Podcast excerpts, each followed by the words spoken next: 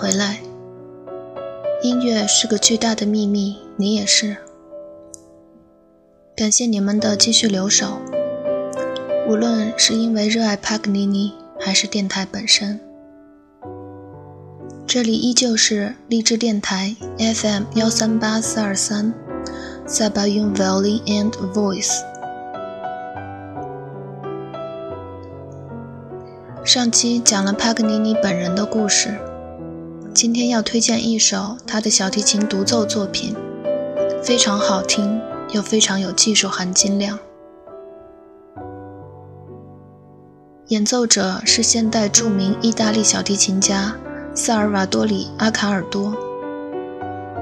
不得不说，在我的学生时代，就看到市面上有非常多关于他的音乐专辑。他是我们拉琴人的一代偶像。阿卡尔多六岁开始学习小提琴，1958年参加了第四届帕格尼尼国际小提琴比赛，荣获第一，从此一举成名。此后，在那不勒斯的圣彼得堡音乐学院任教。他组织了都灵室内乐团，并亲自担任指挥。后在欧洲、美国、南非及远东与世界驰名的交响乐团合作，举行音乐会。他的演奏辉煌且富有歌唱性，具有精湛的小提琴演奏技巧，感情丰富。有异乎寻常的音乐感，能使听众深深着迷。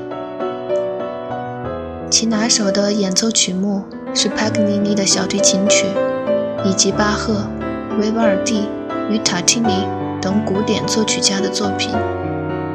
近年来，他的演奏曲目不断扩大，是当前世界上最活跃的小提琴家之一。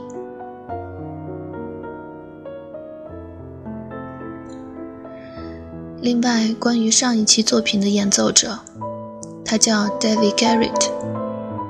没错，就是你知道的那个《加勒比海盗》的演奏者。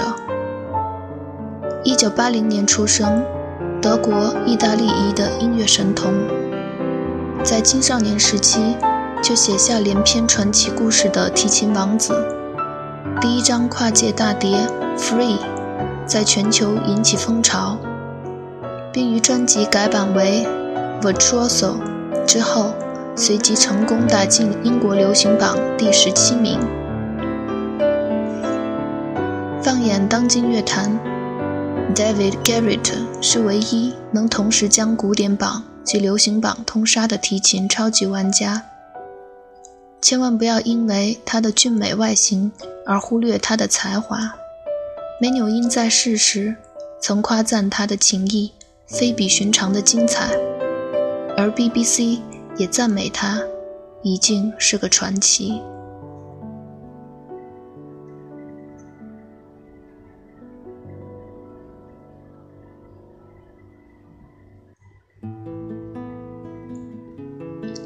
四岁时，有一次无意中拿起哥哥的小提琴，在没有老师的指导下拉小提琴。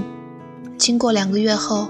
技巧已超越了当时正跟老师学习小提琴的哥哥。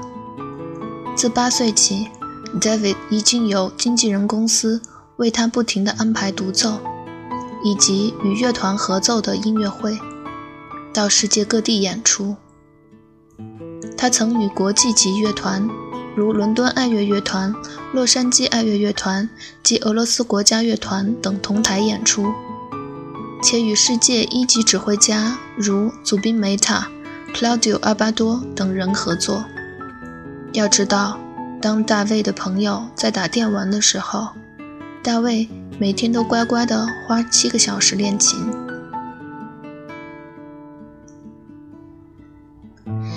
德国总统在 David 十一岁时看过他的演出，惊叹不已。遂为 David 安排了一部无价的1718年的斯特拉迪瓦里小提琴，让他日后演出拉奏。1996年赴罗马参加宗教若望保禄二世的宗教五十周年庆祝活动，当时他也才十六岁。因为常常要到世界各地巡回演出而不能上学 David 因此成为了一个比较孤立的孩子，如他所说，像一个怪物。在我十四岁以前，只可听到古典音乐，所以当我可以正常的到学校上学，有机会接触到流行音乐、摇滚音乐的时候，那种感觉简直就像是发现了新大陆。David 甚至懂得弹吉他，虽然他认为从来也没有把吉他弹好，但他成功的用吉他作曲，这是小提琴无法做到的。纵使 David 终于不再要沉浸于一个百分百纯粹的古典音乐世界，但当时的他还没有学会反叛。他曾经是英国皇家音乐学院的学生，但后来。因为常常缺席上课，及偷偷地潜入导师的房间，偷用他们的乐器，而被逐出校门。他偷偷地参加美国纽约著名音乐学府茱莉亚音乐学院的试音。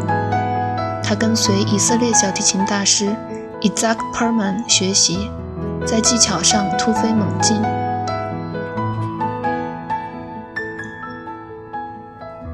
我的父母不希望我入读茱莉亚音乐学院，David 笑着说。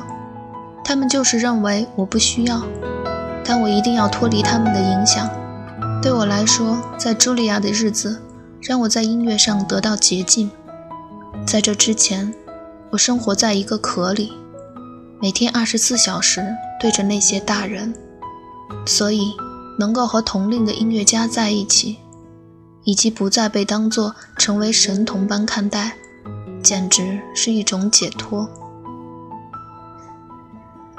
顺便说一下，他在十五岁时因要为 Deutsche Grammophon 灌录二十四首帕格尼尼随想曲而拉琴过度，伤及了他的背部和肩膀。而入读茱莉亚正好让他能够好好停下来休息。经过四年多的沉淀与休养生息，David Garrett 加入迪卡旗下，再度交出亮眼的成绩单。